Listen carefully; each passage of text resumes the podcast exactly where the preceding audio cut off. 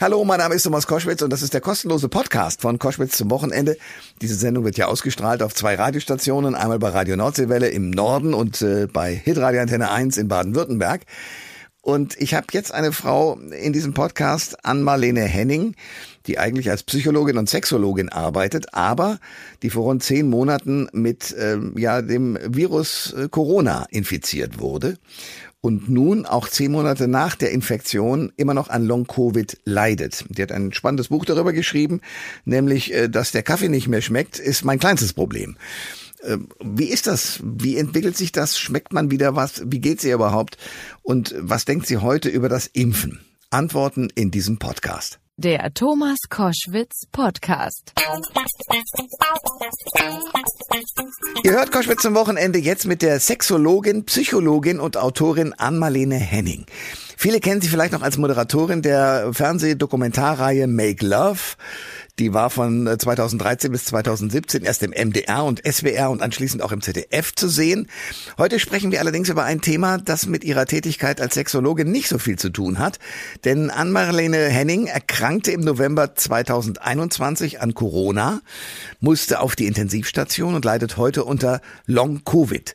Darüber hat sie ein Buch geschrieben, das heißt, dass der Kaffee nicht mehr schmeckt, ist mein kleinstes Problem. Leben mit Long-Covid. Frau Henning, schönen guten Tag. Ha, guten Morgen. Ach, guten Morgen. Ich erwische Sie also morgens. Das ist sehr gut. Äh, Ihre genau. Ihre Corona-Erkrankung ist jetzt rund zehn Monate her. Welche Symptome genau. haben Sie heute noch? Schmeckt der Kaffee inzwischen wieder oder immer noch nicht? Naja, manchmal ja, andere Male leider kann ich nur die Säure schmecken. Also da, und auch generell ist es ja nicht nur der Kaffee. Auch tolle Mahlzeiten, wo man sich früher auch so richtig drüber gefreut hat. Da, da, da sitze ich denn da und esse und merke erst später, das ist das Merkwürdige, so wenn ich denke, hm, irgendwie ist es Fahrt heute und so dann erst, ach, das wieder.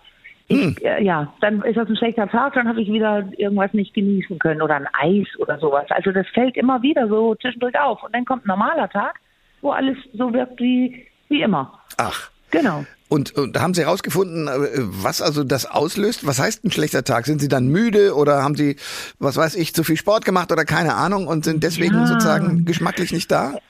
Hey, das habe da habe ich auch drüber nachgedacht, weil also mit dem Geschmack hat das glaube ich wenig zu tun, aber dann dieses außer Atem sein. Also ich kann nicht so viel machen, dann komme ich schon äh, wirklich so ein bisschen gefühlt außer Atem und rennen kann ich nicht oder beim Treppensteigen werden die Muskeln schwach, äh, sind die schwach. Also ich muss oben so richtig ruhig stehen und denken, mit welchem Bein fange ich denn heute an? Und da ist mein Eindruck tatsächlich, dass eine kleine Beeinträchtigung jeden Tag da ist, aber wenn es wenn es stressig war, ich glaube tatsächlich mittlerweile zeichnet sich das ein bisschen ab, wenn ich viel gemacht habe, also auch beruflich, weil ich arbeite ja wieder, hm. Vorträge vorbereitet und vielleicht doch ein paar Interviews zum Buch und so weiter, dass es dann ein bisschen schlimmer ist nächsten Morgen. Auch ein letztes Symptom, was ich immer habe, nämlich Schmerzen. Dann wird es plötzlich, tut es weh, wenn ich mich im Bett drehe oder die Hände sind so wie so gichtartig morgens. Ich, hm. ich vergleiche das so ein bisschen mit, oh, bin ich über Nacht sehr alt geworden. Oh Gott. Aber äh, ja, haben ja. Sie den Eindruck, dass es über die Wochen besser wird oder ist es statisch? Nee, das war, am Anfang wurde es besser und dann kam fast so ein Rückfall mit äh, nach einem halben Jahr. Das habe ich auch ins Buch mit rein aufgenommen als, als eine, eine Sache, weil da gibt es ja Studien, die das belegen, da, mit der Aussage, was nicht nach einem halben Jahr weg ist, ist auch nach einem Jahr da. Und auch, dass es äh, plötzlich eine Verschlimmerung gibt. Und genau so war es bei mir. Aber jetzt finde ich, so im letzten Monat oder sowas, da habe ich schon den Eindruck, jetzt wird es doch ein bisschen immer wieder ein kleines bisschen besser. Und diese schlechten Sachen, die ich alle erwähnt habe, sind seltener. Dass genau. der Kaffee nicht mehr schmeckt, ist mein kleinstes Problem. Leben mit Long-Covid. Das hat die Sexologin, Psychologin und Autorin Ann-Marlene Henning geschrieben und die ist jetzt bei Koschwitz zum Wochenende. Wir reden über Long-Covid und wie sie damit umgeht. Viele klagen ja bei Long-Covid über Antriebslosigkeit oder auch chronische Müdigkeit. Aber wir haben es dann ja. trotzdem geschafft, dieses Buch zu schreiben. Ja, ja, das, das war auch äh, eine Sache. Ich habe erst Nein gesagt. Okay. Das hatte ja jetzt Gobel, ein, ein, Bekannter von mir, der hat gesagt, du, das, das ist spannend, wenn du davon erzählst, von deinem Koma und von dem Ganzen. Schreib doch drüber. Und ich, da dachte ich, niemals, das kann hm. ich nicht. Hm. Ich war so, so kaputt und, und die Konzentrationsfähigkeit war, war gekürzt und so. Also dann habe ich aber zwei, drei Wochen später, weil meine Psychologin, auch eine Freundin, Karina Kehle-Binz, die hat gesagt, schreib mal was auf. Und dann begann ich so im Kleinen und dann sprudelte es aus mir heraus. Und dann stellte sich heraus, ja, ja, jetzt tut es mir gut. Ich hm. las meinen Entlassungsbericht, das ist ein Krimi an sich. Und ähm, also mit septischem Schock und solche Sachen. Und da verstand ich erst, was mir passiert ist. Und dann ging es von alleine. Und ich wurde, bevor Sie mich dies hier fragten, fiel, fiel mir ein, ich habe ja noch ein Symptom vergessen. Und zwar so, so ähm, ja, wie nennt man das, Hirnnebel, so, und ja, plötzlich, was, wie hebt man nochmal Geld ab am Geldautomaten? Okay, die, die, äh, das Passwort also und, so, ja. Furchtbar. Okay. Ja, ne, ja, und, und, und so, nee, so ganz, so mehr, der, der große Überblick. Ich drückte immer auf die 200, also ich, ich habe ja einen kleinen Hund gerade und ich musste über 1000 Euro dann holen und ich drückte immer auf 200 und denke so, jetzt entscheide ich, welche Scheine rauskommen sollen. Entschied ich aber gar nicht. Es kam jedes Mal 200 raus. Okay. Weil ich vorher vergessen hatte, den Knopf zu drücken, Notenauswahl. Und ich war wie so, ein, so eine Blöde davor. Ich habe es nicht verstanden. Warum kommen immer 200 raus? Normalerweise drücke ich fünfmal drauf. Ja. Und dann kommt am Ende 1000. Und das, dieser Überblick, das sind so Aussetzer. Bumm. Und auch, ja, äh, vor zwei Tagen im Supermarkt, das habe ich wirklich noch nie gehabt. Ich konnte mein Passwort nicht äh, finden. Ich wusste die Zahlen, aber ich habe die falsch rum eingetippt. Ah, ja. Und es ist so eine kurze Verwirrung und dann wird es wieder klar und dann, ach Gott, wieso, was habe ich denn jetzt gerade gemacht? Ist doch ganz klar, was ich machen muss. Und dann ist alles wieder da. Die Sexologin, genau. Psychologin, Autorin Ann-Marlene Henning ist äh, bei Koschwitz zum Wochenende und wir reden über Long Covid. Das hat sie nämlich und ähm, das gilt ja schon als äh, neue Volkskrankheit, wobei diejenigen, ja. die es nicht haben, gerne diejenigen belächelt, die es haben, nach dem Motto, ja. alles nur eingebildet, das kann gar nicht sein. Wie begegnen Sie solchen Leuten? Ja, also erst würde ich gerne dazu sagen, man kennt das ja von anderen Krankheiten, die so psychosomatisch, wie es heißt, da ist vielleicht was Psychisches und dann äußert sich das körperlich. Da hat irgendein schlauer Mensch gesagt, das hier ist somatopsychisch. Also da ist was mit dem Körper und es macht was mit der Psyche. Und mhm. bevor ich die Frage beantworte, würde ich gerne sagen, ja, der Körper macht was. Ich habe ähm, mache mir Gedanken drüber, werde traurig zwischendurch und so weiter. Es ist wirklich deutlich zu spüren. Und dann äh, zu meiner, ja, aber wie, wie, wie begegne ich solchen Leuten? Ich bin selbstständig. Und das heißt selbst und ständig. Und hm. ich werde einen Teufel tun, mir was einzureden, weil ich überhaupt nicht geschützt bin. Ja. Wenn ich mir was einrede und dann nicht arbeiten kann, dann verdiene ich nichts. Dann kann ich meine Brötchen nicht zahlen. Ich kann mich nicht kümmern, um die, für die ich zuständig bin. Also ich rede mir sicher gar nichts ein, sondern umgekehrt. Ich mute mir vielleicht sogar zu viel zu. Aber ich kann verstehen, was diese Menschen äh, so überlegen, weil es ist wirklich in der Tat schwer zu überlegen, ich werde 58 in drei Wochen jetzt und ich kannte doch schon Alterserscheinungen. Also auch so als Frau nach der, nach den Wechseljahren in der Menopause, da tun auch die Gelenke weh. Und meine Gedanken gehen da, da so hin, was ist eigentlich das eine und was ist das andere? Ich verstehe. Ich kann trotzdem sagen, es ist was anderes da. Ich habe ein super gutes Körperempfinden und ich bin einfach nicht belastbar wie vorher. Ich habe zum Beispiel auch noch nie auf eine Veranstaltung von mir, einer Dozent, bei einer Dozentinnentätigkeit, äh, aufgegeben oder geweint. Das ist mir am Wochenende passiert. Äh, nicht am Wochenende, sondern Donnerstag und Freitag. Ja. Das ist mir passiert, weil wir technische Probleme hatten mit der Hybrid, wie es so schön heißt, also Präsenz. Da waren Leute im Raum, aber auch Leute, die zugeschaltet waren und also per Online. Und das hat immer nicht geklappt. Ich bin immer rausgeflogen und musste meinen Unterricht andauernd unterbrechen und dadurch verlor ich insgesamt zwei Stunden. Ja. Und ich kam damit nicht klar. Ja. Ich war, wie ich mich nicht kenne. Und das ist echt verunsichernd. Da würde, ich mich auch nicht gerne einreden, sondern das ist einfach da. Und jetzt beginne ich damit zu leben. Ich beginne das zu akzeptieren. Und da gibt es ja interessante Studien zu auch. Und die, die, der Verein für Long Covid sagt ja auch, die Leute, die sich nicht damit abfinden können, die, ähm, also die High Performers von früher, die einfach denken, wir können wie immer, das, die, die, die leiden am meisten. Also Leute, die nicht ähm, einsehen, mit mir stimmt was nicht. Ja. Die Sexologin, Psychologin und Autorin Ann-Marlene Henning ist bei Koschwitz zum Wochenende und wir reden über eine tatsächlich ja neue Volkskrankheit, die ernst zu nehmen ist, nämlich Long Covid. Sie hat das alles aufgeschrieben, wie es ihr ergangen ist. In dem Buch, dass der Kaffee nicht mehr schmeckt, ist mein kleinstes Problem, Leben mit Long Covid. Und ähm, ich versuche rauszukriegen, wie es Ihnen ergangen ist. Gibt es denn medizinisch eine Erklärung dafür, warum es gerade bei Ihnen so schlimm verlief, dass Sie ja auf die Intensivstation ja. mussten? Sie waren ja eigentlich vorher ein komplett gesunder Mensch, oder? Ja, genau. Also ich fragte mich schon lange eine Sache, bin ich Risikopatientin? Und das könnte man sagen, dass ich es vielleicht bin, aber das kann man ja nie beweisen. Hm. Zwei Sachen. Ich hatte mit 32 eine, eine, also einige Aneurysmen im Hirn, die entfernt wurden. Das, das hat was mit Gefäßen zu tun.